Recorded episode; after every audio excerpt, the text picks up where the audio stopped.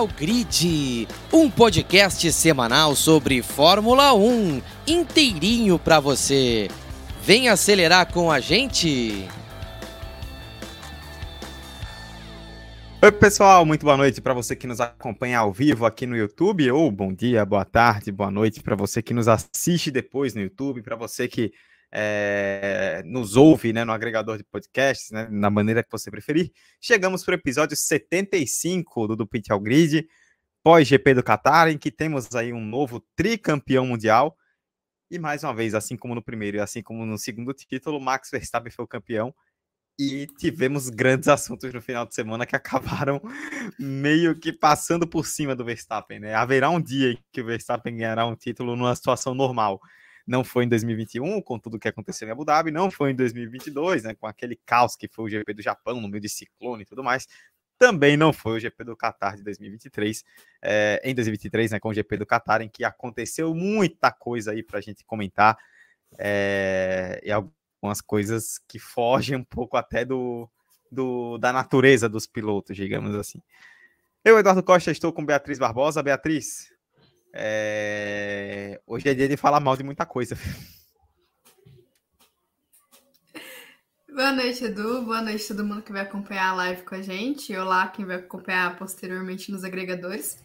Bom, o GP do, do Qatar retorna, né? Depois de um ano ausente, estreou em 2021, que já foi um GP conturbado, mas esse GP desse final de semana no comecinho de outubro realmente não rolou.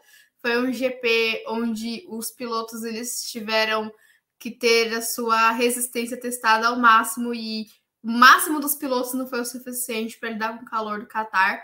É, isso não tem nada a ver com a preparação física do, dos pilotos, mas sim com as condições que estavam impossíveis de ter uma corrida naquele momento, da, do jeito que ocorreu. A gente percebe até que o próprio Verstappen, que tá sempre ali tranquilo no pódio, porque o carro dele dá essa vantagem dele não ter que é, se esforçar muito, né? Ele tem um ritmo bacana, então ele não tem que se esforçar tanto para conseguir extrair o melhor do carro. Aí a gente vê que ele sempre tá tranquilo e ontem ele estava exausto, ele e o Piastri se de deitaram ali no chão durante, antes né, do pódio, na salinha que eles ficam reunidos. Enfim, é um GP que realmente a gente tem muito o que falar. E entre os assuntos do tricampeonato do Verstappen, que o bicampeonato foi numa condição extrema de chuva e o tri numa condição extrema de calor, aí os dois extremos na conta do Verstappen, mas nem a chuva nem o sol é capaz de parar ele. A gente realmente pode usar isso agora após do triunfo dele, triunfo dele no Qatar. Se nevar em 2024 na corrida, você já sabe que é nela que o Verstappen vai ser campeão, provavelmente, porque tu, é tudo de maluco acontece com, com ele. Né? É, bom, Beatriz, vamos começar então falando sobre esse GP do Qatar. É, eu acho que o, o ponto principal né, da discussão pós-corrida acabou sendo a questão do calor, né, dos pilotos que sofreram muito com o calor. É curioso, né? Porque quando a gente entrou na corrida, no domingo, a discussão era dos pneus, né? A gente, a gente foi para a largada da corrida com aquela coisa de 18 voltas de stint, né? Que o, o, ter que controlar os pneus e tudo mais, é uma coisa que ninguém estava esperando de repente aconteceu. É, mas depois da corrida, o ponto principal foi o calor, e acho que é por ele que a gente pode começar. E é importante, é, além das nossas opiniões, explicar para quem está nos acompanhando o que foi que aconteceu, né? Porque, porque a Fórmula 1 historicamente é um esporte, e principalmente nos últimos 20, 30 anos, é um esporte que exige demais do físico e é um esporte onde os pilotos lidam com altas temperaturas, né? Você pega um carro de Fórmula 1 da 40, 50 graus, porque o asfalto é quente, macacão, capacete, o piloto faz muito esforço, mas juntou-se um, um, um, caminhão de fatores ali muito únicos dessa situação que acabou gerando esse GP do Qatar com o piloto saindo do carro desmaiando. Sim, é, as imagens assustaram no final da corrida, porque, como eu falei, todos os pilotos que eu, pelo menos os que eu vi, que acredito que foi quase o grid todo, estavam sem condições após a corrida. Uns estavam melhor do que outros, mas realmente estava todo mundo muito abatido. Muitos pilotos foram parar no centro médico. É, há relatos que o Huckenberg teve que ser tirado do carro é, com ajuda e que desmaiou ali mesmo. Aí a gente tem as imagens do Stroll que também saiu cambaleando e foi pedir ajuda na ambulância. O álbum também teve que ser tirado por um, um, funcionário da Williams, então os pilotos estavam esgotados. Eu acho que um, um dos motivos é, dessa exaustão toda é justamente a questão dos pneus. Né? Ali na sexta-feira, a Pirelli já notou que o, os pneus eles estavam tendo um, um desgaste muito excessivo. Isso é, preocupou bastante a, a fornecedora em relação à corrida de domingo.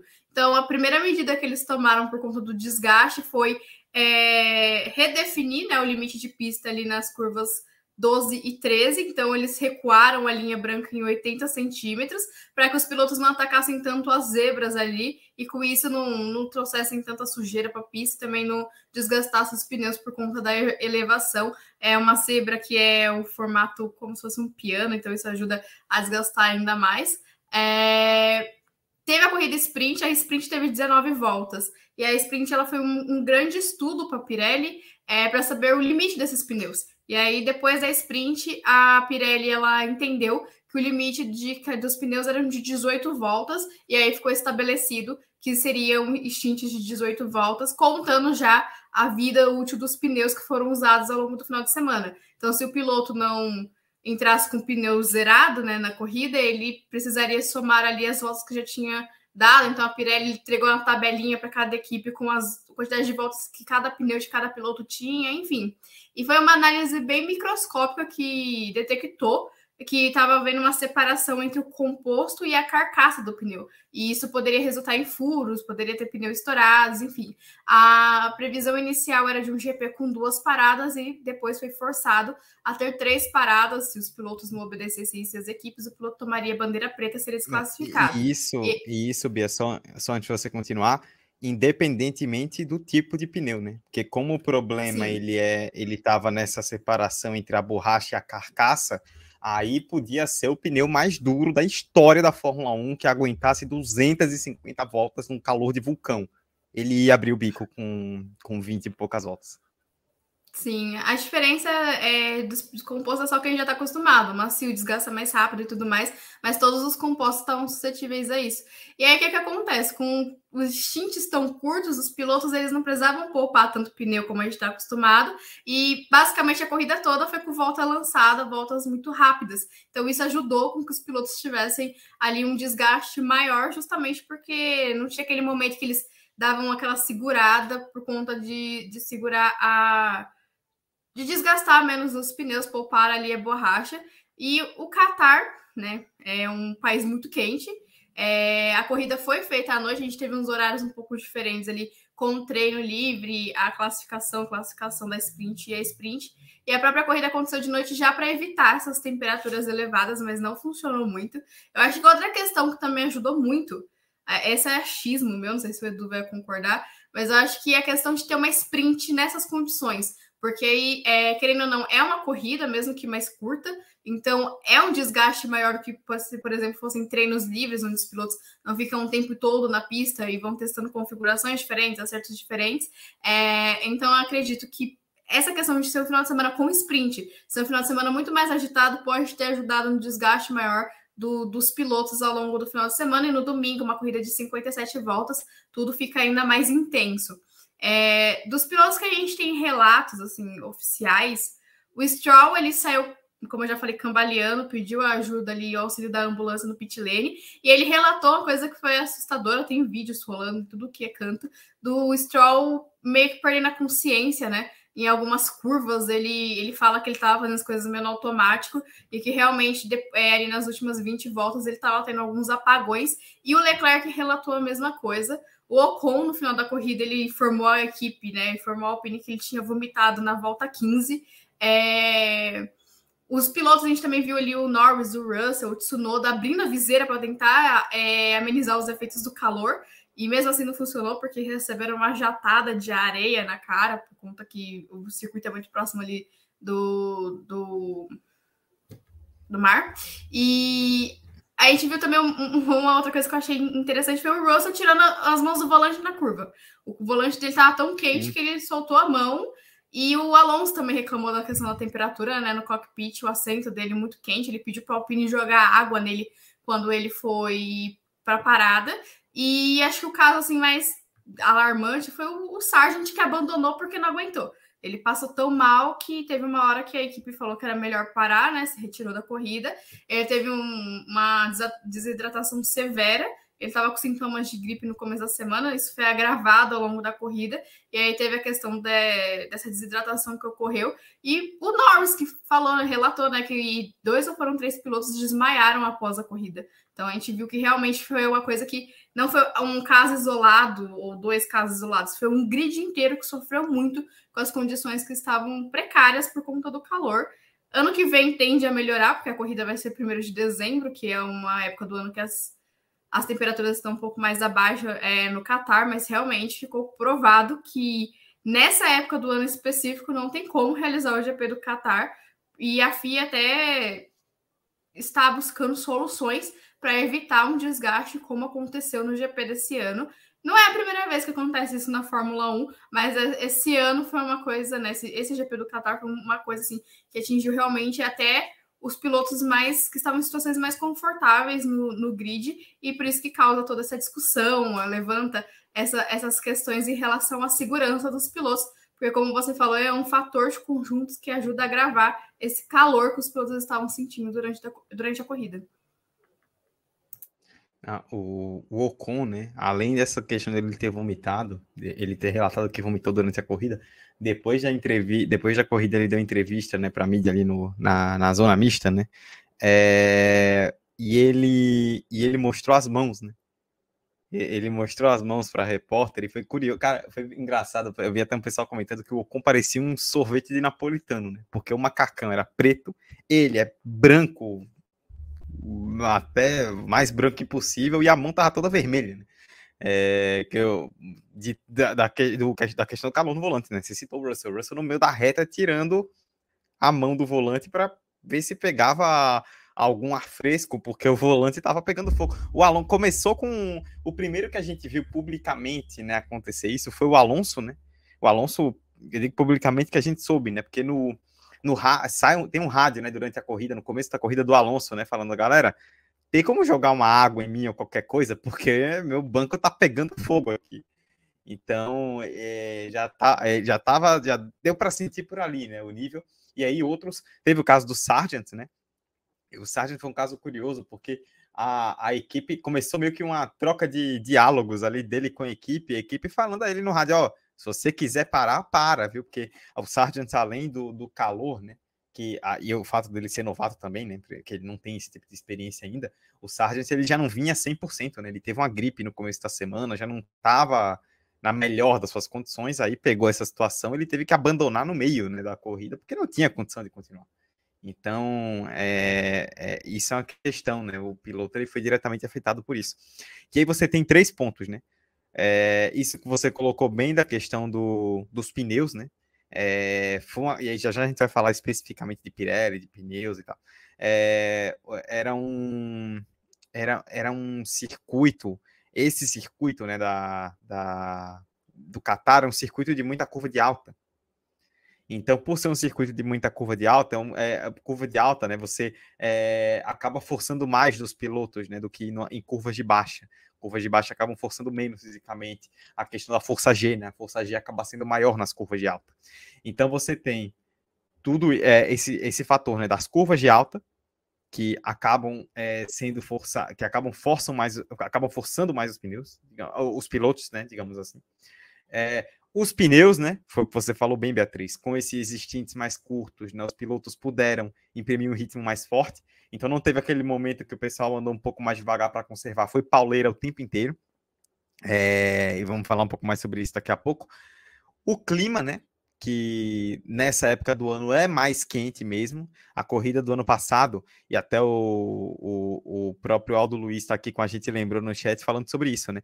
A corrida ano passado foi em novembro mais precisamente, tô até com, com um arquivo aqui, deixa eu só. É porque é tanta anotação que às vezes. Ah, é tanta aba cabra aqui que às vezes eu me perco em algumas. Mas é, a corrida do ano passado foi em 21 de novembro. 21 de novembro. É, a corrida do ano que vem vai ser no dia 1 de dezembro, né? Vai ser colada com a Abu Dhabi. A Abu Dhabi é no dia 8 para fechar. Esse ano foi em outubro. Agora, ontem, dia 8 de outubro, antes da, da, da Gira das Américas, né? Inclusive, até é, referenciar mais uma vez aqui a nossa queridíssima grande Juliane Serrazoli, ela até trouxe o relato, né, informação de que a FIA tentou lá atrás trazer essa corrida mais para frente, para ficar próxima de Abu Dhabi já esse ano, só que a, com isso, as corridas da, das Américas, né, México, Brasil e Estados Unidos, teriam que vir um pouco mais para trás, porque México, Brasil e Estados Unidos vão ser em, em rodada tripla, né? A gente vai ter semana que vem não tem corrida, aí tem México, Estados Unidos e Brasil nessa ordem, três semanas seguidas, aí tem uma semana de pausa e Abu Dhabi. Se Abu Dhabi ficasse colada com o, se o Qatar fosse ficar colado com Abu Dhabi, a gente teria uma rodada quíntupla cinco semanas seguidas. Então, para o Qatar ficar colado com Abu Dhabi, Estados Unidos, México e Brasil teriam que recuar um pouquinho no calendário. As pistas, obviamente, não quiseram, porque tem uma questão de venda de ingresso, né? Tudo que já é datado e você prejudica muito se você faz essa troca. E aparentemente as equipes também não aceitaram. Então, some-se isso tudo. A corrida foi em outubro, começo de outubro. Lá mais para frente, final de, de, é, de novembro, começo de dezembro, a gente já tem o inverno no Catar. Então as temperaturas são mais amenas. Não foi, não é por acaso, né? E a gente acabou de ver isso há menos de um ano. Não é por acaso que a Copa do Mundo de futebol, que é sempre em junho e julho, acabou sendo de novembro e dezembro. Porque se isso aconteceu com os pilotos na, da Fórmula 1 no Catar em outubro, imagina a Copa do Mundo lá em julho. ia ter morte no campo. Nenhuma condição. Então, foi em novembro e dezembro justamente por conta disso, né? A Fórmula 1 acabou sendo em outubro esse ano por conta dessa questão e acabou sofrendo. Então, é, exi é, existe uma questão que é muito única desse ano, né? E além disso, né, os relatos de quem estava no Catar era que era uma, um calor, né, é, que com pouco vento, estava né, ventando muito pouco na, lá no circuito de Lusail e que não era uma coisa que estava acontecendo na sexta e no sábado, na sexta e no sábado estava ventando mais, no domingo parou de ventar. E isso foi uma questão. E é, além disso tudo, né, além desse evento, é, lá no Catar não costuma, ser, nessa época do ano, ser um calor tão úmido. Só que esse ano foi. Né? É, e aí, amiguinho? Ah, porque esse ano foi, normalmente não costuma ser. Aí, meu amiguinho e minha amiguinha que está nos ouvindo e nos acompanhando, existe uma coisa chamada aquecimento global, né? Que talvez o, o tiozão lá do seu grupo da família fale que é uma mentira, mas está provado que é uma grandíssima de uma verdade, né? Porque é, a umidade que não costuma é, rolar, a, a, a, ser padrão do Qatar dessa época do ano, foi padrão neste ano. Então, você soma todos esses fatores, né? Uma corrida em outubro, em que normalmente deveria ser em novembro, com é, um calor muito úmido, pouco vento no domingo, é, o circuito de alta que força os pilotos a. que, que, eh, que traz, gera uma força G maior para os pilotos, faz eles forçarem mais, né? Força mais fisicamente deles, e um, a questão dos pneus que fez com que a corrida fosse em ritmo forte o tempo inteiro. Você soma isso tudo, foi uma corrida muito desgastante num cenário né, de pista muito complicado para eles, né, de clima e tudo mais. E aí, com isso tudo, acabou que o, o GP do Qatar gerou esse esse caldeirão, né? E foi literalmente um caldeirão, né? O Qatar foi é, e assim, uma coisa que me chamou a atenção, até Beatriz, vou jogar para você antes da gente mudar de assunto, a, a FIA soltou hoje um comunicado, né? Falando que é algo inaceitável e que vai trabalhar com a Fórmula 1 quanto a isso. Ou seja, indiretamente a FIA joga a culpa para a Liberty, porque é a Liberty que organiza calendário, né? Essa questão de calendário é da Liberty. E aí é mais um capítulo desses problemas que estão existindo já publicamente entre a Liberty, é, com Greg Maffei, com Stefano Domenicali, e a FIA do Ben Sulayem. As duas não falam a mesma língua. Por, na questão dos motores já teve problema, na questão das sprints já deu problema, na questão das equipes, né, a gente falou isso na semana passada, Andretti, né? A Andretti tá nessa guerra porque a, a, a FIA do Sulayem libera e a Liberty não quer liberar com as equipes. E aí agora tem mais uma questão que é essa de calendário com Catar. Tanto que o Sulayen falou, né? O... Foi curiosíssima, né? Essa declaração do Sulayen que repercutiu, que saiu rodando hoje nas redes sociais, de que ele falou que é, é a favor de mais equipes e menos corridas. Né? Ou seja, ele está ele tá batendo de frente com tudo que, as que a Liberty é a favor, né? A Liberty não quer mais equipes, por é por conta desse conluio que existe com quem está lá dentro. Né? A Liberty não quer mais equipes e a Liberty quer mais corridas, cada vez mais. E o Sulaim falou o contrário, né? Não, eu quero mais equipes e menos corridas. Então, é mais um capítulo dessa guerra aberta entre FIA e Liberty. É totalmente uma guerra fria entre as duas organizações que ficam à frente da Fórmula 1. E o, o Sulaim, tá certo. É, a gente vê que uma, o problema do Qatar em outubro foi justamente o acúmulo de corridas, porque além né, do, do circuito das Américas, que, das Américas, que essa.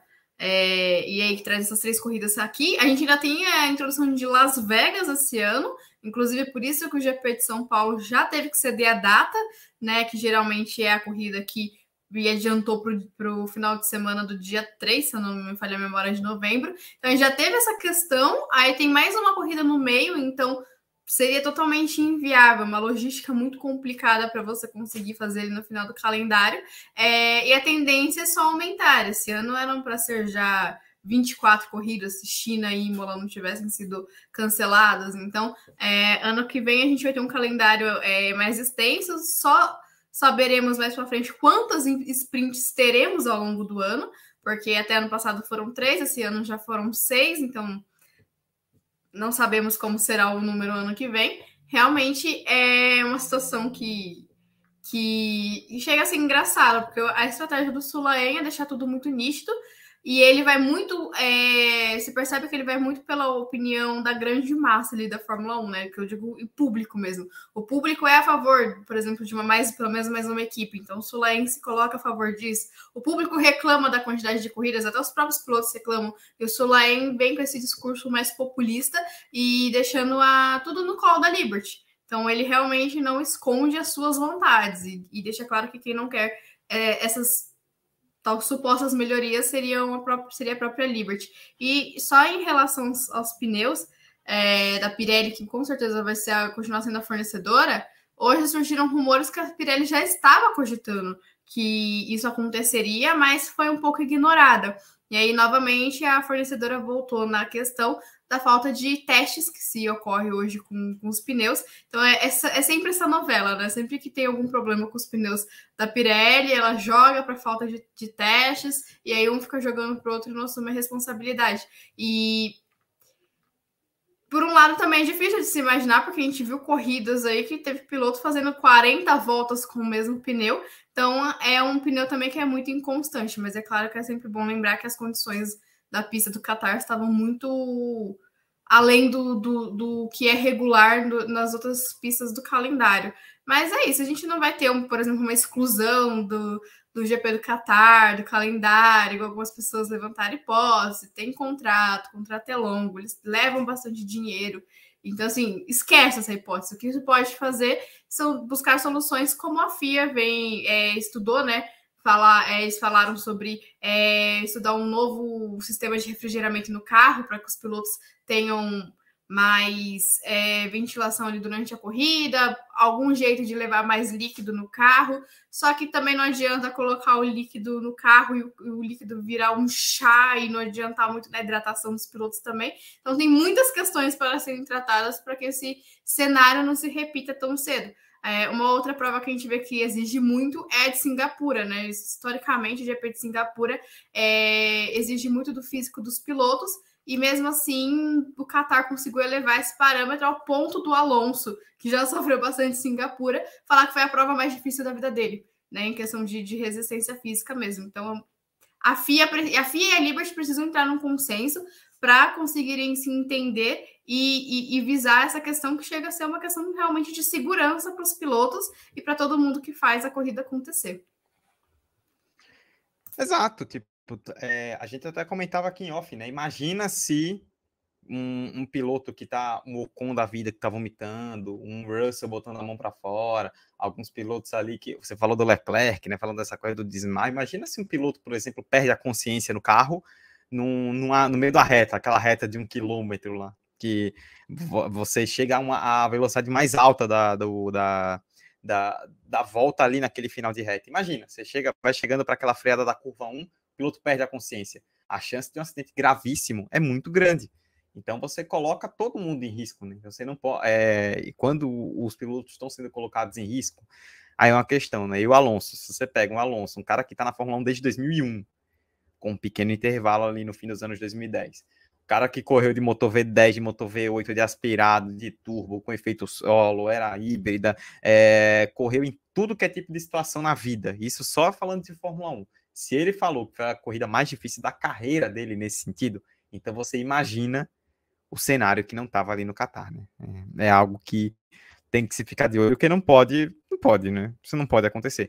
É, dá para entender, e a gente explicou aqui os fatores, dá para entender que alguns foram inesperados, né? Tipo a questão do vento, tava ventando na sexta, no sábado, parou no domingo.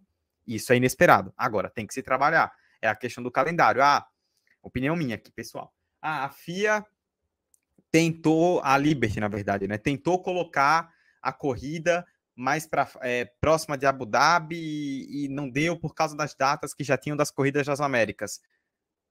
Isso tinha que ter sido pensado antes. Tipo, não, é, não era para ser lançado o calendário e depois, oh, vamos tentar mudar aqui. Não. É, era para já era para nas discussões de data lá atrás, quando o calendário estava começando a ser esboçado, se colocar isso em consideração.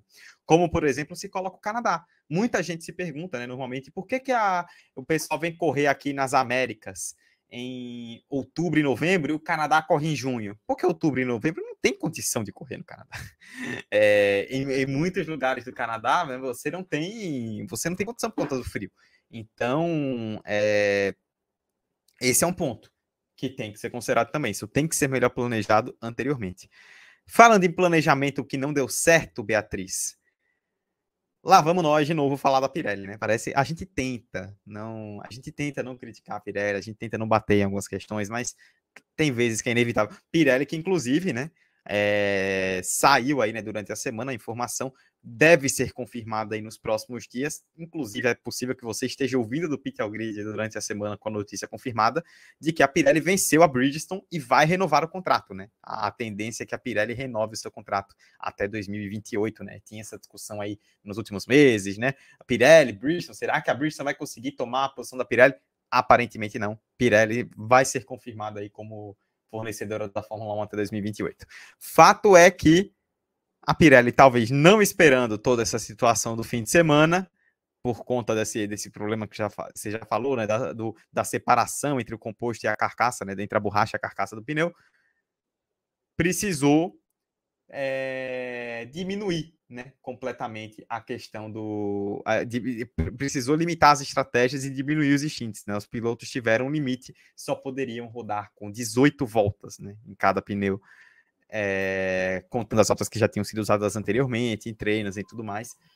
Eu tenho uma crítica quanto a isso, é, Beatriz, que eu já quero aproveitar e colocar de agora, que é assim, eu achei que houve uma falta de informação muito grande.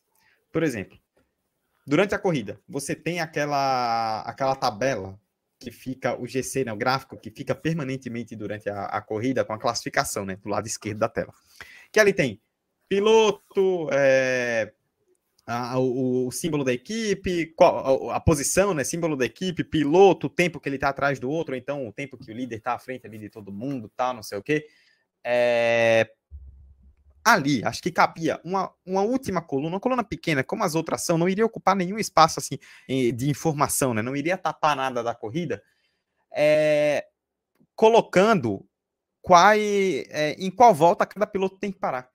Porque eu achei que fica uma coisa muito confusa. Tipo, a gente, olha que a gente, assim, tem o fã casual e tem o fã mais, mais imerso, né? A gente acaba sendo um fã mais imerso para acompanhar sempre, por termos que estudar aqui para o podcast, né? A gente acaba sendo mais imerso na parada. A gente que é mais imerso na parada, eu, particularmente, me senti muito confuso em determinados momentos. Fiquei me perguntando que hora tal piloto para? Até que volta tal piloto pode ficar na pista? Eu achei que faltou informação. E isso deixou o público confuso ainda mais numa situação atípica. Dito isso, situação atípica que gerou uma corrida um pouco diferente nesse sentido. Né? Eu, eu também fiquei um pouco confusa, é, apesar dessa opção já ter surgido ali no, no começo do sábado, ela só foi efetivada no domingo, é, bem próximo já do horário da corrida, então eu acho que um dos motivos que gerou muita confusão foi a questão de venderem essa ideia como um stint dura 18 voltas. E aí depois que foi se entender que um um composto já usado deveria ser, por exemplo, um composto que já tinha dado seis voltas, ele só daria por mais 12 na corrida e tudo mais. É, eu também achei confuso. Os pilotos não gostaram dessa ideia da Pirelli, por mais que fosse ali focado na segurança deles mesmos.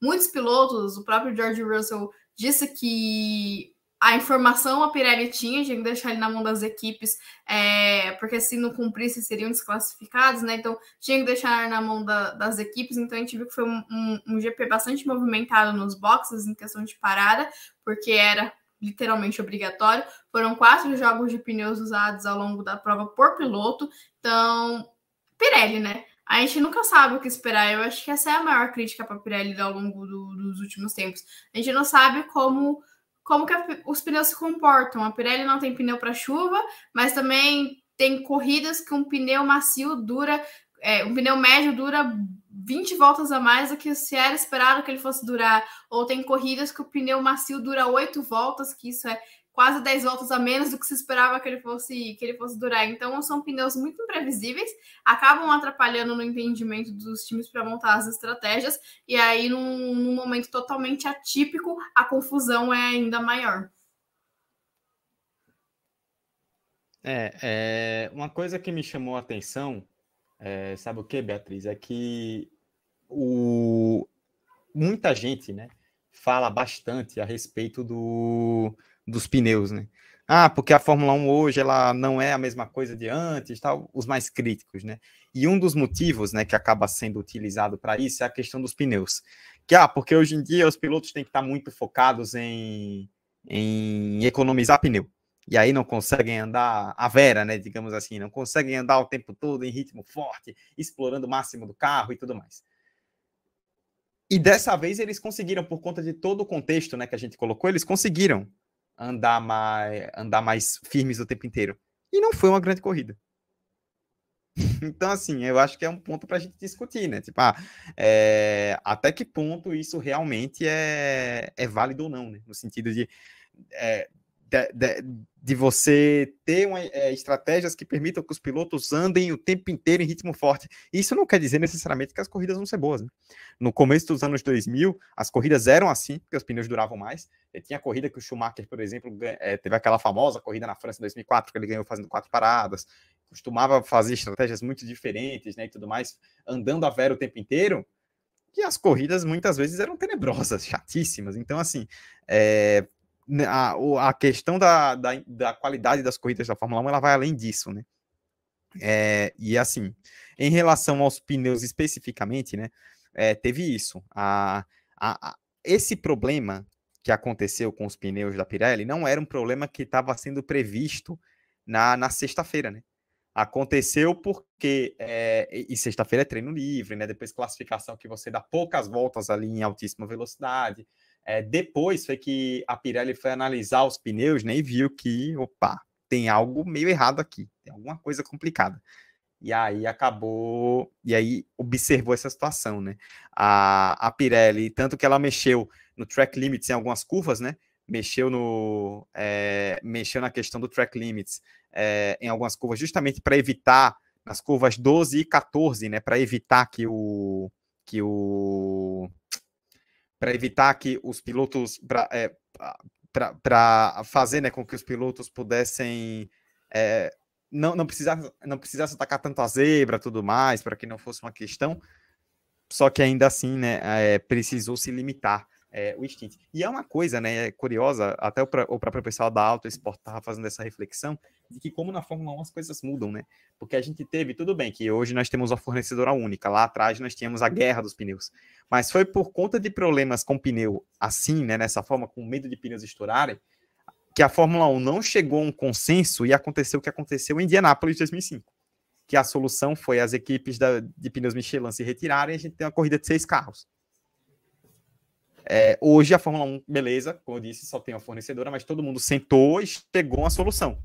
Porque, tipo, viram que também não daria para fazer corrida se fosse assim. Você falou, né, de duas paradas, tinha equipe que até planejava fazer uma parada. Então você imagina não limitar o stint de pneus e dar para uma equipe a chance de fazer uma parada. Um stint que é, a Pirelli obrigou que tivesse 18 voltas e até a equipe tendo que fazer stint de 30. ia ser um festival de estouro de pneu, né? Isso ia desmoralizar muito a Fórmula 1, a Pirelli e tudo mais. Então, é, eles acabaram optando por isso. Eu só acho uma pena que, assim, beleza, foi um problema inesperado, mas assim, parece que todo ano a gente fala de algum grande problema que acontece com a Pirelli, né? E a Pirelli não começou ontem, a Pirelli tá aí desde 2011.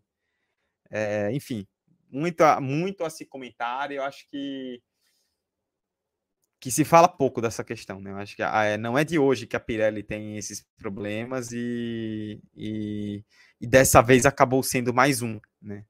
Uma pena. É, e bom, como eu falei, né, a, a Pirelli já vai é, renovou o contrato e isso deve ser confirmado agora, né, até 2028. Óbvio que assim, se rola um, um, grande estourão de pneu, um monte de gente sai com o pneu estourado da corrida, não iam rasgar o contrato por causa disso, né? Já estaria renovado de qualquer forma, mas a Pirelli acabou evitando essa, essa mancha, né, digamos assim. É... O próprio Aldo Luiz comenta aqui né, no chat com a gente, abraço pro Aldo, o pessoal falando dessa corrida ser o novo Canadá de 2011 para bagunçar a prova. Não, é, o, o, próprio lado não concorda e eu também não concordo, porque Canadá 2011 foi um contexto muito específico, né? De, de muitas paradas, choveu muito, safety car, bandeira vermelha, longuíssima, corrida de quatro horas, né? Então, é outro contexto, né? Que não envolve necessariamente o contexto do Qatar. É, Beatriz, algo mais a comentar em relação a, a Pirelli, pneus, antes da gente mudar de assunto? Ah, acho que a questão que a gente precisa trabalhar também é a questão dos track limits, que nessa final de semana roubaram bastante atenção. Como você disse, a gente teve mudanças ali na, entre a, a, curva 12 e a 14, que eram as mais problemáticas. A Pirelli recuou o limite de pista, aquela linha branca, né, que determina o limite de pista, foi recuada em 80 centímetros para que os pilotos não atacassem a zebra. Isso foi é, modificado da sexta para o sábado, se não me falha a memória. Os, os pilotos não gostaram, teve reunião entre os pilotos e a FIA porque realmente não estavam de acordo, inclusive a classificação para sprint, né? Sprint é, foi adiada em 20 minutos, porque os pilotos foram fazer uma espécie de warm-up ali de 10 minutos para conseguir reconhecer o novo traçado. E, enfim, assim, só para ter uma noção, na classificação na sexta-feira foram 20 voltas, 22 voltas deletadas por track limits. Na classificação para sprint foram 31, na corrida sprint foram 23 voltas e na corrida de domingo, 51 voltas deletadas por conta dos track limits. E os pilotos é, demonstraram bastante insatisfação. O Sérgio Pérez, inclusive, ele disse uma coisa que é verdade, né? Ele disse que é impossível eles estando a 200 km por hora enxergarem uma linha estreita numa pista onde eles estão passando em alta velocidade. É, e ele disse que essa história de track limits virou uma piada dentro da, da Fórmula 1, que eu concordo com ele. E ele também fala que, que é muito que ele acha muito ruim, prejudicial realmente para a corrida, tentar encontrar uma, uma solução assim de última hora, né? Foi, foi na metade do final de semana que, que fizeram isso, e depois na corrida começar a distribuir punições por conta dessa, dessa, altura, dessa alteração. A gente viu muito piloto sendo punido por track limits. O próprio Sérgio Pérez ontem choveu punição para ele durante a corrida, e ele não foi o único a, a, a tocar nessa questão de que os, os track limits são uma, um detalhe muito. Tinha ser incoerente exigir que o piloto realmente tenha aquela atenção com essa linha branca, eles estando em alta velocidade. O, o, Leclerc, é, ele comentou sobre isso. O Ocon disse que tentou se manter no meio da pista o tempo todo para evitar uma situação igual foi na Áustria esse ano, que não teve corrida, foi só distribuição de, de track limits. Enfim, os pilotos, como um todo, bem satisfeitos com essa história. Realmente, você chegar ali numa corrida com 51 voltas deletadas por essa questão é um número muito elevado. A gente, é, por exemplo, na classificação, o, o Norris tinha conseguido ali a, uma das três primeiras colocações, acho que foi a terceira, se não me falha a memória. É, foi eliminado por. O seu tempo eliminado por track limits. O Piastri, no meio da entrevista, né, que tinha assumido essa terceira colocação, descobriu que tinha sido punido também com a volta deletada por track limits. Então, é uma coisa que, por exemplo, essa questão para mim de, do Piastri estar sob investigação e ir até ali para as entrevistas é uma coisa que para mim não deveria acontecer já que ele estava sob investigação, esperasse alguns minutinhos ali, atrasasse um pouco, e depois que tivesse realmente o resultado oficial, se passou ou não os track limits, aí sim chamar o, os três primeiros colocados, é, para evitar situações como essa. Mas o track limits também foi um assunto que é, chamou mais a atenção do que a corrida em si ao longo do final de semana. É, o, inclusive o, você falou dessa questão do Piastri, né? A entrevistadora da, da sexta-feira, né, lá do, do pós-qualifying, se não me engano, a Naomi Schiff, né, que estava entrevistando os pilotos, é, o, o segundo colocado na, no, no tempo era o Norris, né? Só que o Norris teve a volta deletada enquanto estava rolando a entrevista com o Verstappen, né? E com, e com o Russell. Então, provavelmente não informaram a repórter, né? E aí ela entrevista o Verstappen, entrevista o Russell, que era o terceiro, pulou para segundo, e aí vem o Piastri. E é até engraçado que ela pergunta, né, pro Piastri, tipo, se ele sabia alguma coisa, tipo, ah, por que, que eu estou entrevistando você e não outro carro da McLaren? Tipo, ela não sabia o que tinha acontecido. E aí, depois que o Piastri deu a entrevista, ele também foi punido, né? E aí acabou que é, gerou essa situação, né? Do, os dois pilotos da McLaren foram punidos e conseguiram reverter isso na corrida. A gente vai falar de McLaren já já. É... Dona Beatriz, vamos falar de do campeão, né? No meio disso tudo, depois de 40 minutos desse episódio, tivemos um campeão mundial nessa corrida, né? Max Verstappen no sábado, pela primeira vez, e curioso, né? A última vez que um, que um piloto tinha sido campeão no sábado foi Nelson Piquet, né? Que por um acaso é pai da namorada do Max Verstappen. Né? Então, é, essas histórias se entrelaçando, mas no sábado, né, na sprint, ele só precisava fazer três pontos a mais que o Sérgio Pérez. O Pérez se envolveu num acidente que, a bem da verdade, diga-se, não foi culpa dele, né? Mas ele acaba se envolvendo num acidente. O Verstappen chega em segundo, Piastri vence. Daqui a pouco vamos falar de Piastri e de McLaren. E ele, ele fez a pole position, ele largou em terceiro né, na, na sprint, chegou em segundo na sprint, e na corrida ele dominou com absoluta tranquilidade mais um fim de semana típico do Verstappen em 2023 e foi apenas a confirmação. A gente só estava esperando em qual corrida ia acontecer, né? Chega um determinado momento que o negócio era apostar em qual corrida ele seria campeão e veio no Qatar. Inclusive, hoje, segunda-feira, dia 9 de outubro, completa um ano do bicampeonato de Max Verstappen. Por, por um dia ele não foi tricampeão com exatos 365 dias de intervalo. Mas o cenário para o Verstappen nesse GP do Qatar ele, ele era extremamente favorável, então já se imaginava que realmente ia confirmar o título no sábado por conta da sprint, ele precisava é, pelo menos chegar em sexto lugar, caso o Pérez vencesse a prova. E quando o, o Pérez abandona naquela, naquele incidente entre ele ou com o Huckenberg, antes mesmo da bandeirada final, independente de onde o Verstappen terminasse, ele já era campeão, porque o Pérez tinha abandonado a prova. Não é um cenário mais empolgante para você ser campeão, mas é um cenário extremamente confortável e acho que essa campanha do Verstappen é muito baseada nisso, o quanto ele está confortável com o carro, com o seu desempenho. É, se a gente volta nas corridas, a gente vê que no começo do ano, é, apesar de ser superior, os desempenhos dos dois carros da Red Bull não eram tão discrepantes assim. E em Baku, né, se a gente voltar ali, vitória do Pérez, o Verstappen ele sai falando que ele já tinha entendido onde ele tinha que melhorar e que apesar da derrota ele estava satisfeito. E depois de Baku a gente vê realmente uma dominância absoluta do Verstappen, pôs o recorde de 10 vitórias seguidas. É... Agora com a vitória também no GP de... do Qatar, são 14 vitórias nessa temporada, então realmente muito dominante, absoluto na, na categoria. É, ele não falou muito abertamente depois do Qatar o que foi que ele entendeu que precisava melhorar, mas é óbvio que melhorou em muitos aspectos, né? E, e o carro também colabora muito, é um carro muito pensado para o seu estilo de pilotagem, então ele consegue é, dominar a, a máquina criada pela Red Bull, e é isso, o resultado tá aí, campeão com muitas rodadas de antecedência, é, mas já se falava do Verstappen sendo campeão muito antes das férias de de verão, por exemplo, então do verão europeu, então é realmente absoluto. Que toda vez que a gente vai falar do Verstappen, falta adjetivo aqui pra gente falar, porque a gente já gastou todos no episódio anterior, porque realmente são performances muito, muito dominantes, muito confortáveis. É...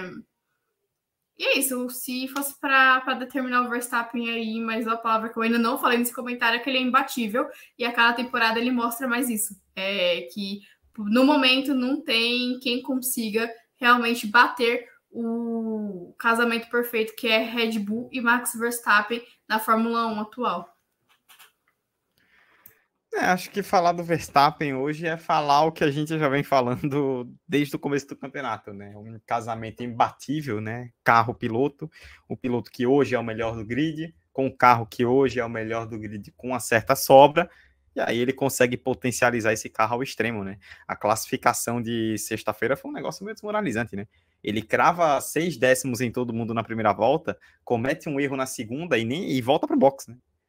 Tipo, e, e, ele volta pro box já, óbvio, tinha cometido um erro, né, a se destacar, mas volta com total consciência de que não seria alcançado, e realmente não foi alcançado. É, a corrida foi muito dominante, né? Apesar de que nesse final de semana, né, a Red Bull, ela sofreu um pouco por conta dessa questão dos pneus, né? Uma das grandes qualidades da Red Bull é a forma como ela conserva pneus. Né? Desde a primeira corrida do ano a gente destaca isso. A Red Bull é um carro que conserva muito pneu. Como você tinha esse stint limitado de 18 voltas, é, a conservação de pneus não era muito um fator. Então a Red Bull acabou perdendo um pouco de terreno, mas ainda assim perdeu um pouco de terreno. Foi o Verstappen fazer pole, volta mais rápida, vitória e só não ganhou a corrida. É, é, e tá, tava, tá rolando a discussão nas redes sociais se ele chegou a liderar todas as voltas ou não, se uma delas o álbum cruzou na frente, mas na pior das hipóteses, todas menos uma, né? Então, esse, esse foi o sofrimento da Red Bull. Verstappen não tem muito o que falar, realmente, né? Ele liderou todas, Fala. o álbum não chegou a cruzar ah, na frente dele, então ele liderou todas as voltas. Então é isso, né? Pole, vitória, volta mais rápida, liderando todas as voltas, né? Num fim de semana em que a Red Bull sofreu um pouco mais por não ter uma característica sua forte tão bem explorada. Isso é o nível da dominância de Verstappen. Eu só fico triste realmente pela questão da falta de disputa, né? A gente vai ter um campeonato agora com cinco corridas restantes, cinco finais de semana, em que você não tem disputa nenhuma pelo título, né? Ah, mas tem um vice-campeonato, tá, gente?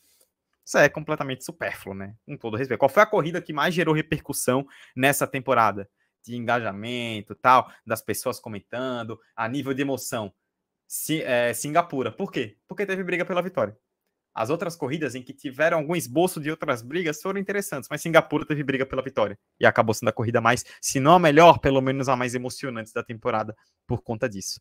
É uma pena, mas vamos ver se para 2024 a FIA faz alguma coisa. A gente já falou sobre isso aqui, né? Se pelo menos essa distância entre Red Bull e o restante diminui, se as equipes também se ajeitam, né? Porque é, Mercedes e Ferrari, que são as principais rivais, né, não se acham e, e ver até que ponto é, a, alguém pode se aproximar da Red Bull em 2024. Mas até o momento, pela diferença, tá, tá difícil. Tanto, Beatriz, que a gente imaginava né, ao longo do ano, Mercedes ou Ferrari, quem vai chegar mais próximo do da, da Red Bull. E no fim das contas, quem está chegando mais próximo da Red Bull é a dona McLaren. Hora da, da alegria de Beatriz Barbosa aqui de falar bem da sua equipe McLaren. É... Beatriz, a McLaren, dá para dizer que é a segunda força? Porque nesse final de semana ela andou num ritmo muito forte.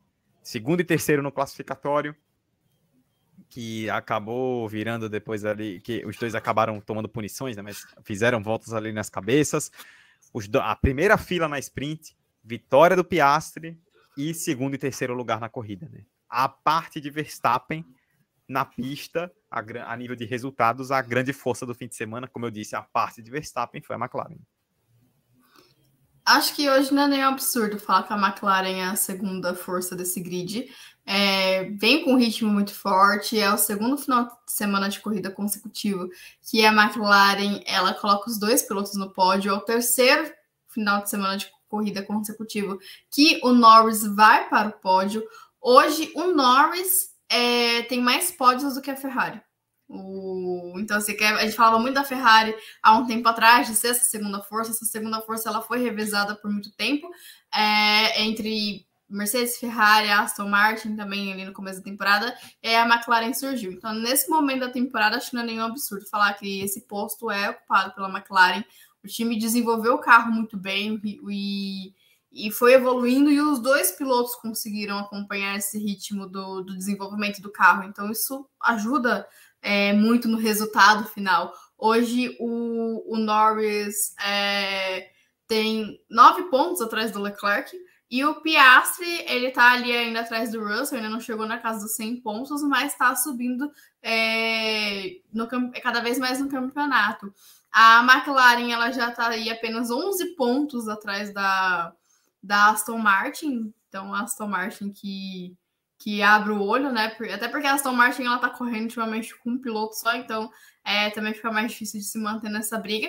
E a gente teve uns números legais da McLaren nesse final de semana. É, chegaram a 500 pódios na, na Fórmula 1 e bateram o recorde da, do pit stop mais rápido da história da categoria porque cravaram 1.8 na para... em uma das paradas do Norris, eu não me recordo qual das três, é, e o recorde anterior pertencia à Red Bull, que era de 1.82. E 19 pessoas trabalharam nesse pit stop do, do Norris para conseguir fazer esse tempo recorde. É, e fora o que você destacou, né? O Piastri ele venceu a corrida sprint, é, conseguiu aí uma vitória que não conta como vitória oficial, mas venceu. É, e o Norris ele foi o terceiro numa largada muito ruim que ele teve na corrida sprint e teve ritmo para se recuperar. A mesma coisa ao longo da corrida. O Piastri, né, com a volta deletada, ele largou de sexto lugar e o Norris em décimo. Claro que aquele momento das Mercedes no, no começo da corrida co colaborou, né?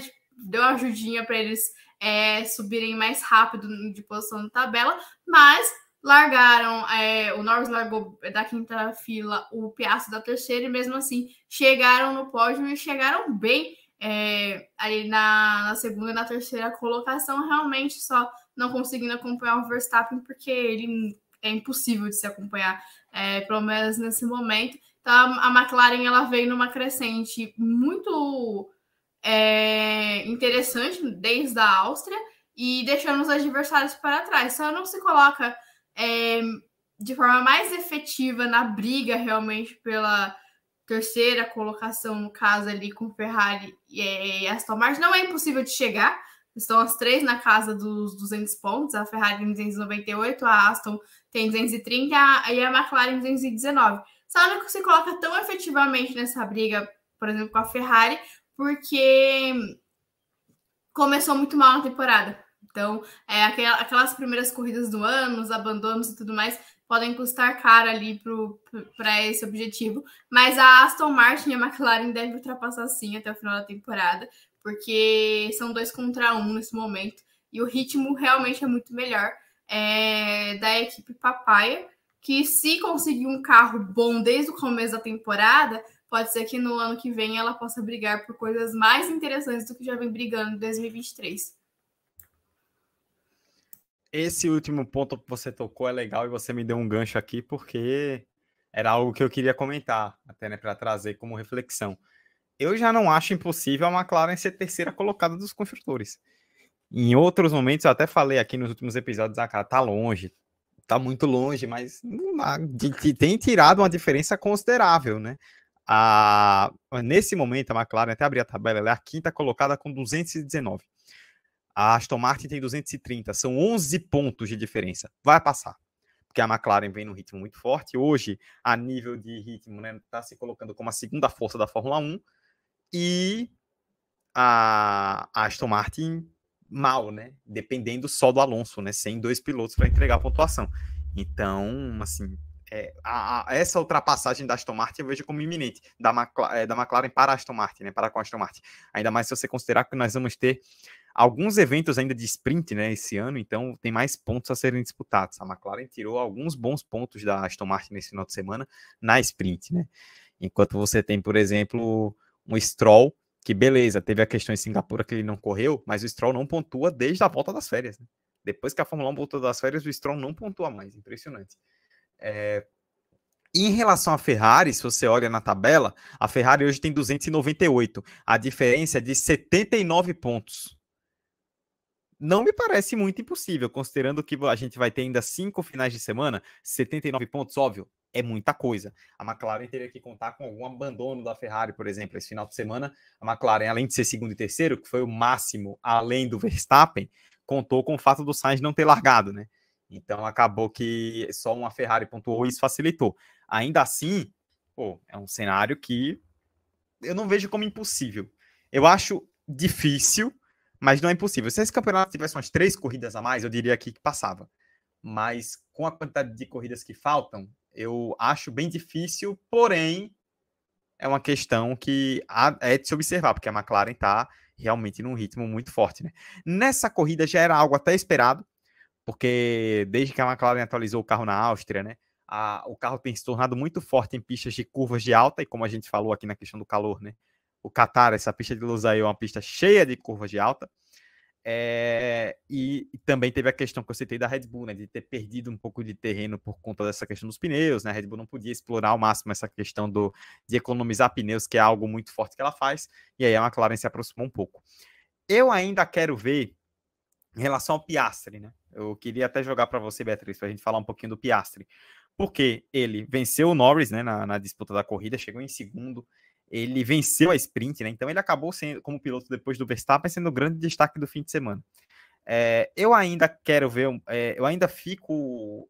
Tem uma questão que ainda me deixa, que é, ainda é importante de se observar no Piastri. Não digo um pé atrás, que assim, quem acompanha do Peter Grid, desde o ano passado a gente vem falando aqui de como o Piastri é um piloto fantástico e ele ficar de fora foi um crime, né, em 2022 e agora em 2023 ele tá mostrando isso. Mas o Piastri ele tem um problema, e a gente viu isso nas últimas corridas. Suzuka, que foi antes do Qatar, também foi muito evidente isso, de questão de ritmo de corrida, né? De controlar desgaste de pneus, às vezes ele acaba caindo muito durante a corrida. E o Qatar, como eu falei, como foi uma corrida em que o, os instintos foram controlados em poucas voltas, não houve uma grande preocupação com o desgaste. Então isso é, mitigou, digamos assim, um dos grandes problemas ainda que o Piastri tem se a corrida tivesse sido a Vera, né, com os, os pilotos fazendo suas estratégias, com mais voltas em cada stint, o Piastri teria sofrido mais? Talvez, é um ponto.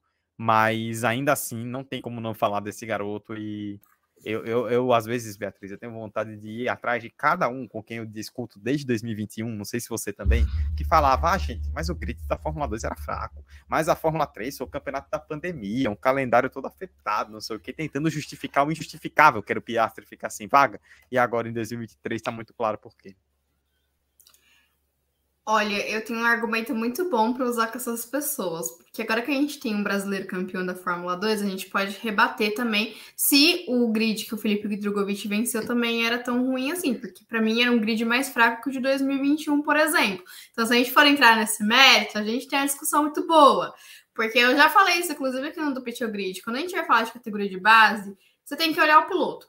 Você vai olhar aquele piloto e o que ele entregou dentro da categoria, não quem ele venceu, porque os grids de categoria de base, infelizmente, têm essa tendência de serem grids desequilibrados. Anos que o grid vai estar muito bom e anos que o grid já vai estar mais abaixo do, do esperado, né? É uma questão financeira, então nem sempre vai ficar com uma vaga na base, até a Fórmula 1 hoje é assim, mas nem sempre na base vai ficar é, com a vaga aquele piloto que tem mais talento, vai ficar aquele, aquele piloto que tem mais grana.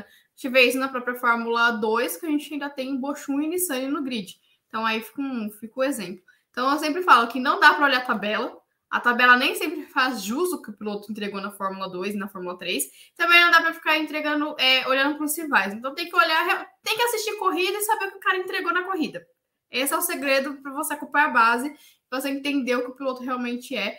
E eu acho que a pessoa ela tinha que tá muito por fora da Fórmula 2 e da Fórmula 3 para cogitar que o Piastri não fosse um talento em ascensão, um, um piloto extremamente promissor. E se ainda assim tivesse acompanhado, tivesse essa visão, agora na Fórmula 1 ele está mostrando que ele valia assim a briga que teve entre a Alpine e McLaren, que ele não merecia ter ficado um ano parado igual a Alpine é, o, o sujeitou em 2022. E assim, ele ainda é rookie, então esses, esses problemas que como você citou, do gerenciamento de, de pneus, o ritmo de corrida, é normal. É, tem que evoluir. Eu acredito que para o próximo ano já vai ser um ponto que vai estar melhor no Piastre.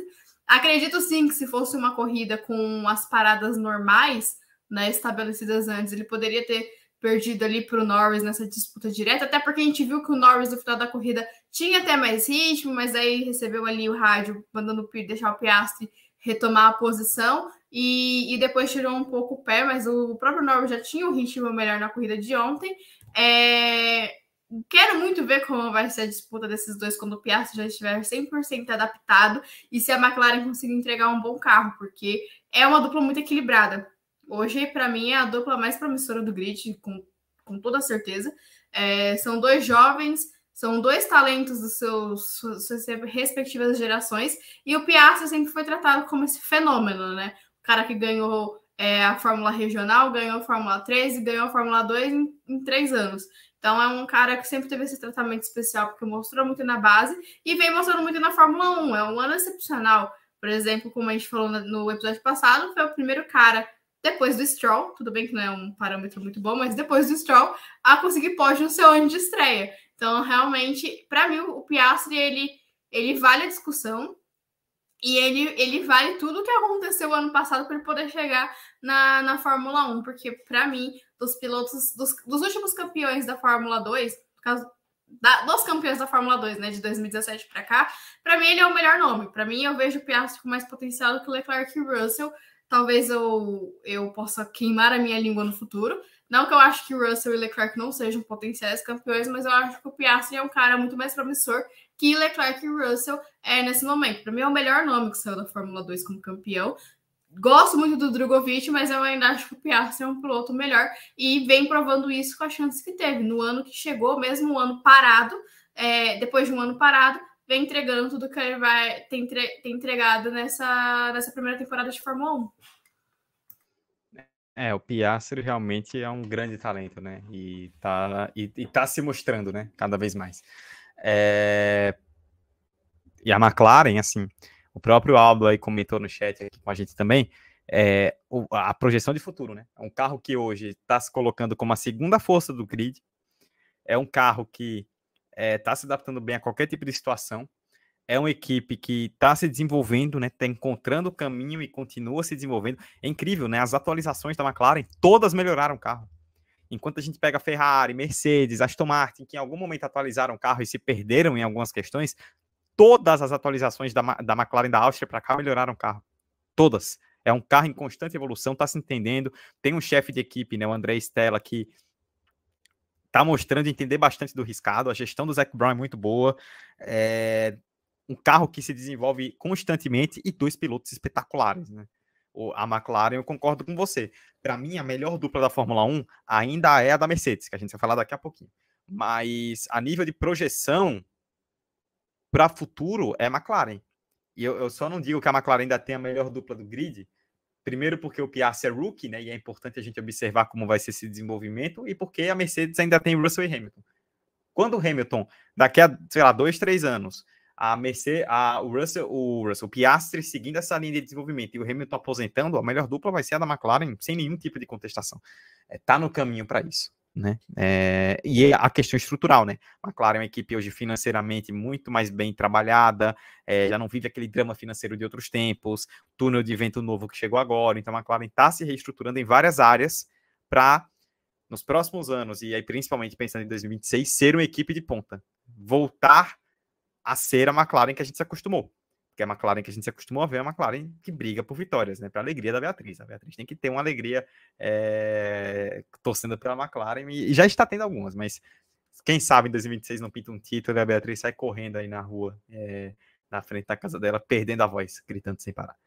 É, deixa eu olhar aqui. Pauta, tá bom.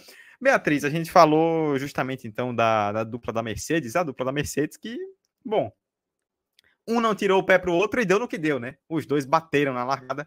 É, eu estava muito interessado em ver, não necessariamente em relação ao ritmo de corrida, porque o ritmo de corrida estava tão forte em relação da McLaren, né? Que eu não sei se a Mercedes chegaria. Mas o Hamilton largou de pneu macio, né? Com aderência melhor do que os médios que o Russell e o Verstappen tinham. Eu queria muito ter visto essa largada se o Hamilton tinha a chance de assumir a ponta, porque ele freia lá no limite do limite do limite. Ele vinha já quase lado a lado com o Verstappen, né? Só que acabou calculando um pouco mal, na minha opinião, acho que essa de corrida, né? Largada, essas coisas acontecem. O Hamilton calculou um pouquinho mal ali, né? O, a posição onde estava. O Russell ficou ensanduichado e teve aquela batida. E assim, os dois conversaram, o Hamilton falou: ah, a culpa foi minha, ok. Eu até acho que não teve culpa, foi acidente de corrida, mas os rádios do final da ali depois da batida deixaram hum, não é necessariamente na é guerra, né, na Mercedes, mas que assim, um não tá muito disposto a ceder pro outro, né? Tanto que o Hamilton ali no calor do momento fala, ah, o meu companheiro me tirou. E o Russell, ah, de novo, né? Segundo final de semana seguido, por conta da estratégia no Japão. fica uma faísquinha ali, né? Inegavelmente acaba ficando, porque são dois pilotos muito bons e muito competitivos que não vão ceder. Se a gente se acostumou a ver nos últimos anos um Hamilton e Bottas, em que o Bottas, no fim das contas, cedia, Hamilton e Russell não vai ser a mesma coisa. Eu acho que isso é que vem causando mais estranhamento entre os torcedores da Mercedes, entre quem acompanha ali a equipe mais de perto, porque se acostumou por muito tempo com o Hamilton ser fiel escudeiro Valtteri Bottas. E o Russell nunca chegou, nunca foi cogitado na Mercedes para esse papel.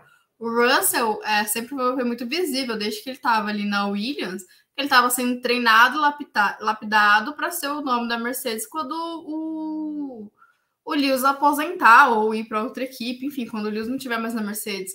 E esse estranhamento é comum. A própria Mercedes já sofreu na pele o que é ter dois pilotos é, se estranhando níveis extremos, então tem que saber administrar isso, gerenciar esse, esse caos. E quando eu digo que tem que saber administrar, não é colocar o Russell como um escudeiro do Hamilton, mas saber gera, é, gerenciar essas crises internamente para que não se torne algo muito maior entre os dois. No final, o, o Russell ainda voltou para a pista, conseguiu o, terminar a prova, conseguiu um bom resultado, mas assim, poderia ter sido muito melhor para a Mercedes. Poderia ter sido um final de semana totalmente diferente. E, o, eu também queria ter visto como ia ser esse começo de corrida com o Hamilton com pneus macios. Os pneus macios não estavam rendendo muito, é claro, é, tá ali rendendo, tendo uma vida útil de mais ou menos oito voltas, mas ainda assim daria uma vantagem pro, pro inglês. Quando ele, antes do acidente, quando ele aponta ali do lado do Verstappen, eu, eu pensei, passou, mas não passou, né? Porque realmente, eu também concordo com você, eu acho que foi um incidente de corrida, apesar do Hamilton ter é, assumido a culpa ali do, do, do toque. Eu acho que foi um incidente de corrida, eu acho que sobrou confiança ali por parte dos dois. O próprio Russell admitiu que não olhou no retrovisor, o Hamilton também acho que foi muito confiante, calculou errado e saiu na pior, abandonou ali na primeira curva da prova. Ele, eu acho que inclusive ele e o Sainz foram os únicos pilotos que saíram bem do Qatar ontem, porque não correram, né? O Hamilton só andou poucos quilômetros e o Sainz nem largou. Cruel, cruel, resto... cruel.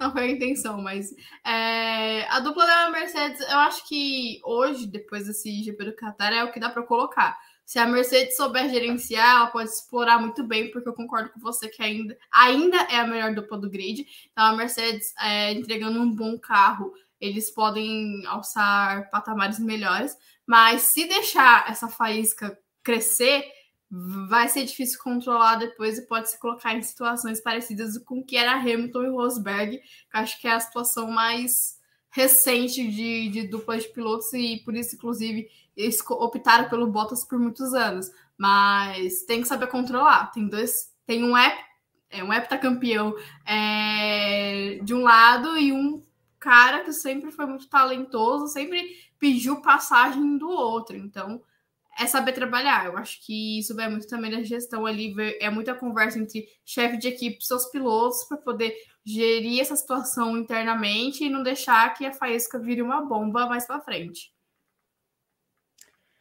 É, eu concordo com você. Assim, uma coisa que você colocou é um ponto que eu concordo e concordo muito. A Mercedes tem que saber lidar com isso, mas deixar que os dois pilotos disputem.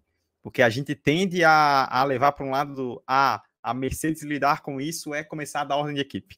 Eu vi muitas pessoas discutindo né, nas redes sociais que a culpa foi da Mercedes porque não deixou muito claro antes da corrida. Gente, é uma largada. Assim, durante a corrida, assim, considerando que o Hamilton está buscando um vice-campeonato, eu já seria contra essa questão da ordem, mas considerando que o Hamilton está brigando por um vice-campeonato, que o Russell não está, o Pérez estava lá embaixo, então durante a corrida poderia ser até ser um ponto de discussão, mas na largada, tá todo mundo ali colado buscando melhor espaço. É, tem uma questão também, né, que se o, o Hamilton ele largou de macio, e a gente viu na sprint que os macios acabaram muito cedo. O Russell tinha médios que durariam mais. Se o Hamilton. E assim, a Mercedes, ninguém na Mercedes vai dar uma ordem de equipe para o Lewis Hamilton. Por um motivo muito simples: o cara é o Lewis Hamilton. Então, é, se o, o, o, Russell fica, por exemplo, preso algumas voltas atrás do Hamilton, ele poderia perder ritmo em relação à McLaren, em relação até o próprio Leclerc então acaba perdendo posições depois nas paradas. Então, até pensando nisso, a Mercedes não, não optou muito pela ordem, e eu acho que fez o que tinha que fazer. Acidente, gente, acontece, são dois pilotos fortes, dois pilotos muito bons. Que não vão, que vão querer vencer um ao outro sempre, e em algum momento em que um não cede espaço para o outro, o outro não cede espaço para um, vai, vai uma hora acontece, faz parte. É, é, você falou, por exemplo, do Bottas, essa comparação com o Bottas. O Bottas tinha uma questão. Além de ele não ser visto pela equipe como futuro, né, ninguém na Mercedes tratava o Bottas como o grande futuro da equipe, pela, por todo o contexto da época e tudo mais. É, o Bottas ele tinha a questão de ter contratos muito curtos, né? A Mercedes adotava uma estratégia que a Red Bull agora faz, né? é, chegou a fazer também em outros tempos, né? De é, contrato de um ano, né? A Mercedes fazia muito isso, renovava o Bottas de ano em ano. Então o Bottas ele não encarava de frente algumas questões, porque primeiro porque não, não conseguia bater de frente com o Hamilton, e segundo porque nessa de contrato de um ano, contrato de um ano, é, vai que você acaba sendo demitido, né? Então ele não queria mexer com isso. E além de é, o Russell, além disso tudo, ele é visto como futuro da equipe. O Hamilton já está num período de fim de carreira. Então, se você começa a dar muita ordem de equipe, você vai podando o piloto e isso psicologicamente pode ter um efeito negativo sobre o piloto. E aí depois esse cara é quem vai tocar a equipe, é quem vai ser o futuro da equipe. E aí, como é que você trata isso? Então, eu acho que é um contexto muito ruim para para você ficar dando ordem de equipe. E eu concordo com a Mercedes. Acho que a Mercedes tinha que deixar rolar no fim das contas, a Mercedes ainda salvou um quarto lugar, né? Então, é, não é que foi tão desastroso assim. Perdeu alguns pontos, mas nada também completamente desastroso. É, acho que a gente começa a matematizar demais, né? Tipo, ah, tinha que dar ordem por causa de 10 pontos a mais ou menos. Aí eu acho que a gente perde a oportunidade, né? De, de ver uma disputa legal por, é, por conta dessa questão das ordens de equipe, né? Mas Mercedes não seguiu e honestamente, que bom que não seguiu. Acho que acabou fazendo melhor. É, bom, dito tudo isso, né, discutido a questão da Mercedes, Beatriz, gostaria de saber. Daqui a pouco a gente vai falar de base também, né? Que temos notícias aí em relação à base, mas antes a gente falar de base, queria que você trouxesse também, né? Aí destaques, né? O, o que você gostaria de destacar aí do. É, além do que nós já citamos desse final de semana no Qatar? Eu tenho alguns destaques aqui. É, primeiro eu queria falar rapidamente do Lance Stroll. É, dito tudo que falamos na parte falando do calor, dito tudo isso, né? A parte que ele passou mal e tudo mais, é, na classificação na sexta-feira ele não passou do Q1. Ele teve um comportamento extremamente errôneo ali. É, depois, quando voltou para os boxes, boxes, ele saiu do carro e quando isso acontece, né? Pela ordem do evento, o piloto tem que ir ali no cercadinho, dar entrevista e tudo mais. E ele, o seu preparador físico foi segurar ele para ele retornar e dar as entrevistas, e ele empurrou o seu preparador físico. É, quando foi dar a entrevista, tudo bem, isso daí tá no direito dele nas entrevistas, mas foi 100% grosseiro. É... Essa parte da entrevista eu nem chamo tanta atenção, mas sim a parte do empurrão que ele deu no preparador físico dele. É, o Verstappen, quando fez o mesmo com o Ocon aqui, foi punido, né? Na corrida do Brasil, se não me engano, em 2016. E. Ah, no sábado, se não me engano, depois da classificação para sprint, ele também saiu do carro e jogou o volante assim, longe, enfim, um comportamento extremamente mimado de quem não entrega resultado e ainda acha ruim de ser cobrado, e, enfim, né? Os benefícios de você ser filho do dono da equipe. É, aí saindo do Stroll Queria comentar também do, rapidamente do Ocon. É rapidinho, Beatriz, só antes de você falar do Ocon, porque tem um ponto que eu ia trazer e o e é em relação ao Stroll, então até para aproveitar esse gancho que você deu.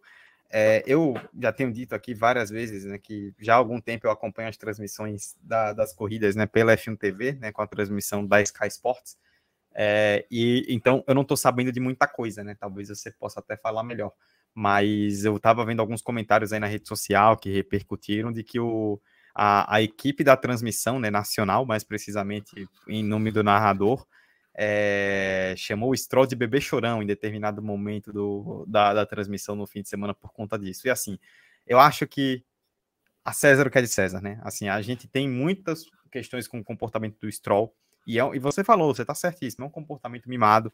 É, o benefício de você ser dono do filho do dono é isso, né? Você pode fazer o que você quiser e você não vai ser punido. É, tudo isso é verdade. E o que ele falou pode até ser verdade, diante de tudo que a gente colocou. Dito isso, você sendo a voz de uma transmissão oficial, nacional, né, exclusiva do país em português, para o país inteiro de audiência que acompanha, eu acho que tem algumas coisas que você que não cabem usar, sabe? Tipo, acho que não cabe ao, ao narrador da transmissão chamar um, um, piloto qualquer de bebê chorão por qualquer motivo que seja. Não cabe. Tipo, apenas não cabe ao ofício da, da pessoa que está ali cumprindo essa função. É, apenas queria deixar isso registrado. Por favor, siga aí falando do Ocon e dos demais destaques.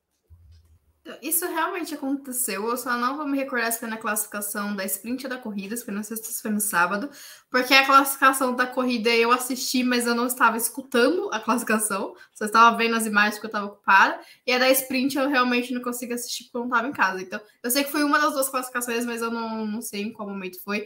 E assim, não é de hoje que também a gente tem destaques negativos com a transmissão brasileira, que se sente numa mesa de bar e não numa transmissão oficial da categoria para o país inteiro, como você comentou. Mas seguindo aqui nos destaques das corridas, o Ocon, que passou mal ali na 15 volta da corrida, e mesmo assim ainda conseguiu terminar nos pontos, foi o sétimo colocado. E aí, falando de Ocon e Alpine, o, hoje os pilotos da Alpine tem o Gasly tem 46 pontos, o Ocon 44, o Stroll tem 47. Então, mesmo a Alpine nessa fase que não é nem de perto das melhores que a Alpine vive, é ainda o Gasly está a um ponto do, do Stroll sabe? Que, que por muito tempo teve o segundo melhor carro do grid e nunca conseguiu acompanhar nem, nem de perto, nem de longe o ritmo do Alonso. E aí, rapidamente aqui para fechar, Alfa Romeo pontuou com os dois pilotos na corrida de ontem, a Ferrari, né, que a gente comentou que o Sainz não, não correu no, na, na, corrida de domingo. No sábado ele já estava tendo problemas ali na recarga da bateria do carro. E no domingo ele teve um vazamento no, de óleo que não conseguiu ser resolvido a tempo e aí não largou. O Leclerc terminou em, em quinto lugar é, e diminuiu a vantagem do Sainz para oito pontos. E aí o Pérez. Né? O Pérez ele teve uma chuva de punições, foi o décimo colocado da corrida e ele segue bem ameaçado pelo Hamilton, que, que fez pouquíssimos é, quilômetros ali da, da corrida. É, o Hamilton tá 30 pontos atrás do Pérez, então o campeonato tá. O vice-campeonato tá totalmente em aberto ainda. O, o Hamilton tem a chance de, de ultrapassar o Pérez, que perderia mais um vice. E depois da corrida, o Christian Horner deu uma entrevista falando que Mercedes, Ferrari e McLaren elas têm o benefício de ter uma dupla, de poder contar com seus dois pilotos e que hoje a Red Bull não tem esse benefício. Então, realmente, a cada corrida que passa, as entrevistas, né, as falas dos chefes da Red Bull, seja o Horner ou seja o Marco, vão se estreitando para o lado do mexicano que não não está assim, em condições realmente de, de de brigar por nada nesse momento e se coloca em situações bem complicadas. Ele deu uma entrevista recentemente também, se não me engano, depois do dia pelo Japão, falando dessa questão de como a, a saúde mental dele vem atrapalhando é, tanto o trabalho dele nas corridas, como também a relação dele com a família, que ele está trabalhando para melhorar isso. É, é uma questão que pesa muito. O próprio Bottas, na época dele de Mercedes, também falava muito dessa questão da saúde mental, e o Pérez vem sofrendo com isso por estar ali na melhor equipe do grid, não conseguir acompanhar o ritmo do companheiro e tudo mais, que a gente já comenta aqui todos os episódios, mas realmente uma situação bem complicada para Sérgio Pérez nesse momento. É, eu, destaco positivamente a Alfa Romeo, né? É, você bem destacou. Ela seguiu estratégias meio distintas, né? Porque o Bottas ali no safety car da, da, da largada acabou parando cedo. E aí, e aí, do acidente do Hamilton, né? Acabou parando cedo. Então, o Bottas meio que seguiu uma estratégia, o Joe seguiu outra, e no fim das contas os dois acabaram estando muito bem, né? É, a Alfa Romeo pontuando com os dois carros, que era uma coisa inesperada, né? Pensando no, no pensando no, no, desempenho do time no momento. Hoje a Alfa Romeo, se você olhar para a tabela, tô até buscando a tabela aqui, tinha perdido, mas agora voltei. A Alfa Romeo, com esses pontos, né? Ela fez cinco pontos, seis pontos, né, na corrida, seis pontos. Com esses seis pontos que ela fez, ela ultrapassa a Haas, né? Ela tinha 10, a Haas tem 12, agora ela, a Haas segue com 12 e ela tem 16. É, então nós temos aí a Alfa Romeo agora com a oitava colocação, atrás da Williams com 23. A Haas, como eu falei, tem 12. A Alpha Tauri, que fase da Alpha Tauri, só 5 pontos, né? Enquanto a, a, a Red Bull, ela tem... Red Bull e Alpha Tauri somadas tem 662 pontos. Só que aí você vai olhar na tabela, a Red Bull tem 657, a AlphaTauri tem 5, né? Você vê os extremos aí da, da tabela de pilotos. É... Beatriz, antes da gente encerrar, a gente falou bastante de Fórmula 1, vamos dar uma pinceladinha na base, porque temos novidades em relação a Gabriel Bortoleto, né? Por favor, você que é especialista aí na base, traga para nós o que temos e mais importante do que temos, é, o que significa, né? Gabriel Bortoleto na academia da McLaren, é bom, é ruim, porque essa coisa de academia hoje em dia, né? A piloto tá na academia tal. Automaticamente a pergunta é: beleza, isso é bom, isso é ruim, isso ajuda, isso não ajuda. E aí, ajuda Gabriel Bortoleto ou mais do mesmo? Então, é uma notícia muito boa, Eita. né? Brasil e McLaren é uma parceria que já deu certo no passado. Só que eu tenho um, uma grande questão com academias de pilotos e eu, particularmente, não sou a favor. Então, pessoalmente, por, por mim, não existiriam esses programas. Mas sabemos que hoje é praticamente possível você chegar no grid se você não pertence a uma academia de pilotos. Independente de quem você seja, é muito complicado que você chegue lá sem esse apoio de uma equipe de Fórmula 1. Então, pensando por esse ponto, eu acho que o Gabriel Bortoleto ele se coloca em um dos dois melhores programas de desenvolvimento de pilotos, porque muito se fala mal da academia da Red Bull, mas por bem ou por mal, quase metade do grid da Fórmula 1 hoje já esteve ali no grupo Red Bull em algum momento. Então, por mais que se tenha críticas, é uma academia que funciona, é uma academia que realmente exporta os talentos para a Fórmula 1. Pode não levar todo mundo, mas leva alguém. E aí a McLaren, ela anunciou o programa de desenvolvimento dela no começo desse ano, em abril. E a McLaren ela não usa a nomenclatura, de academia de pilotos, né? Ela usa a nomenclatura de programa de desenvolvimento. E a McLaren deixa claro que quando um piloto está dentro desse grupo de desse programa, ele está sendo desenvolvido para o grupo McLaren, não para a McLaren em Fórmula 1. A McLaren hoje já está presente em quatro campeonatos, Fórmula E, Fórmula 1, Indy Extreme E, e onde precisar esse piloto pode correr se for do interesse. Mas é óbvio que o Gabriel Bortoleto ele chega para ser preparado como piloto da para Fórmula 1, ele tem atende todos os principais requisitos para chegar na Fórmula 1. Ele tem verba, ele tem patrocinador forte e agora ele tem uma academia forte também ali por trás dele. Então eu vejo isso como uma ótima oportunidade para o Bortoleto. Ainda mais que se a gente pega a academia da esse programa de desenvolvimento da McLaren hoje, é, ele não tem nenhuma grande ameaça, porque esse programa hoje conta com o Pato, que é um piloto pensado 100% para a Indy. O Palou rompeu seu, sua ligação com a McLaren, então não faz mais parte desse programa. E aí temos o, o Gotikuyu, que é um piloto que é pensado para a Fórmula 1, só que ele provavelmente vai estar na Fórmula 3 ano que vem. Então, o Gabriel Bortoleto está um, um, degrau à frente do, do Hugo e conta com essa questão, né, esse ponto positivo de ter sido campeão como rookie na Fórmula 3. Tudo depende muito do, desempenho do Gabriel Bortoleto na Fórmula 2 ano que vem, mas é um futuro bastante promissor. O Bortoleto que deve anunciar a equipe dele só depois de Abu Dhabi, né? Ele já tinha comentado em, em outras ocasiões que ele não revelaria qual é o time que ele vai correr, mas sinto muito informar que muito provavelmente vai ser a, Invicta Virtuose, que não é das melhores equipes do grid, mas vale lembrar que ano que vem a Fórmula 2 muda de carro e muda de regulamento. Então a gente não tem um real parâmetro de como as, qual equipe vai ser boa e qual equipe vai ser ruim dentro desse novo modelo de carro.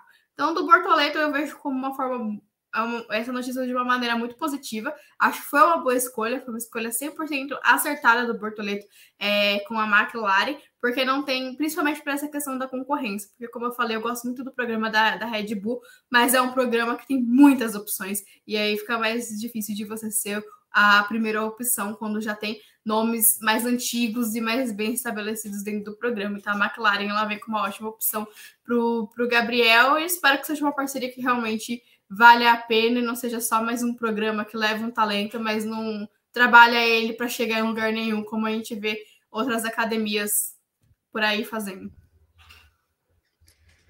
Torçamos, né? A ver. E tem uma questão também que você colocou que é importante, né? O fato de que a McLaren está em várias categorias, né? Então você estar na academia McLaren significa que você não estar na Fórmula 1 não seja necessariamente você estar parado porque ele vai ter, ele pode ter boas oportunidades em boas categorias aí, e é importante, né? Uma coisa que a gente falou muito do Pietro, a gente continua falando isso sobre o Drogovic, é importante não ficar parado.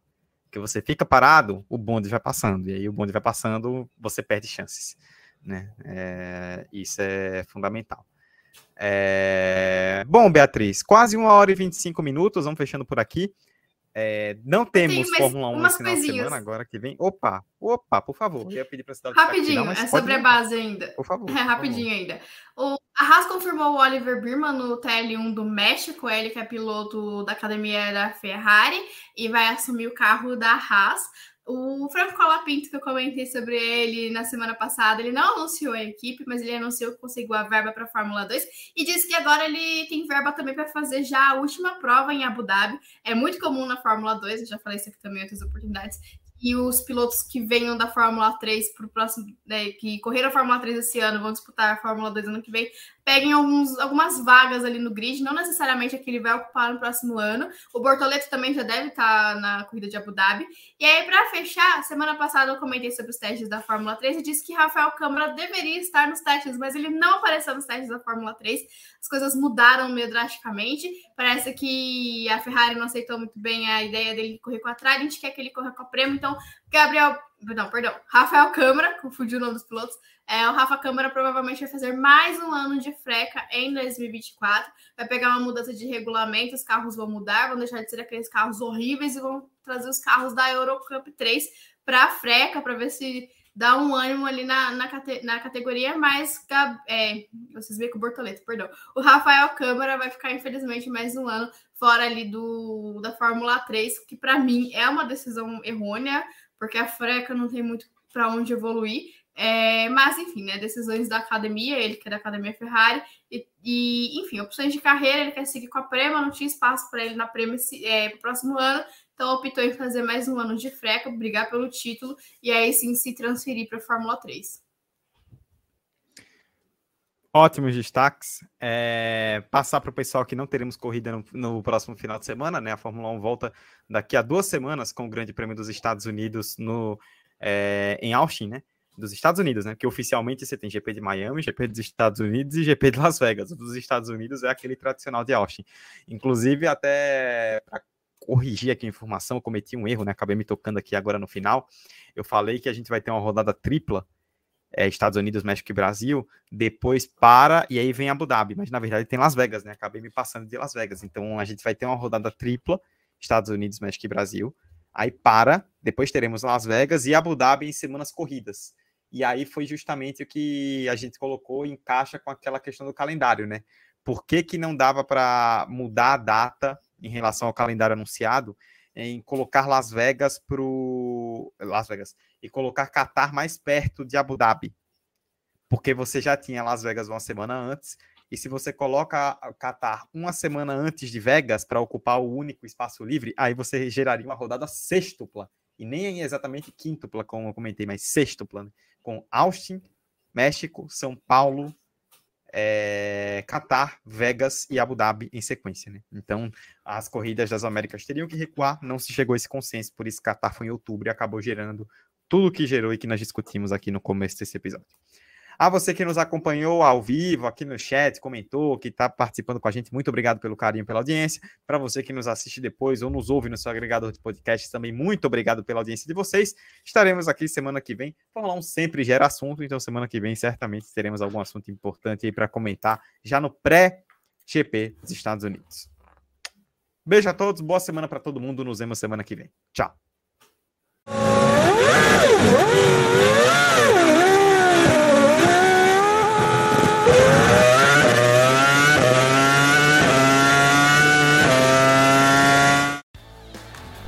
Pit ao Grid, um podcast semanal sobre Fórmula 1, inteirinho para você. Vem acelerar com a gente!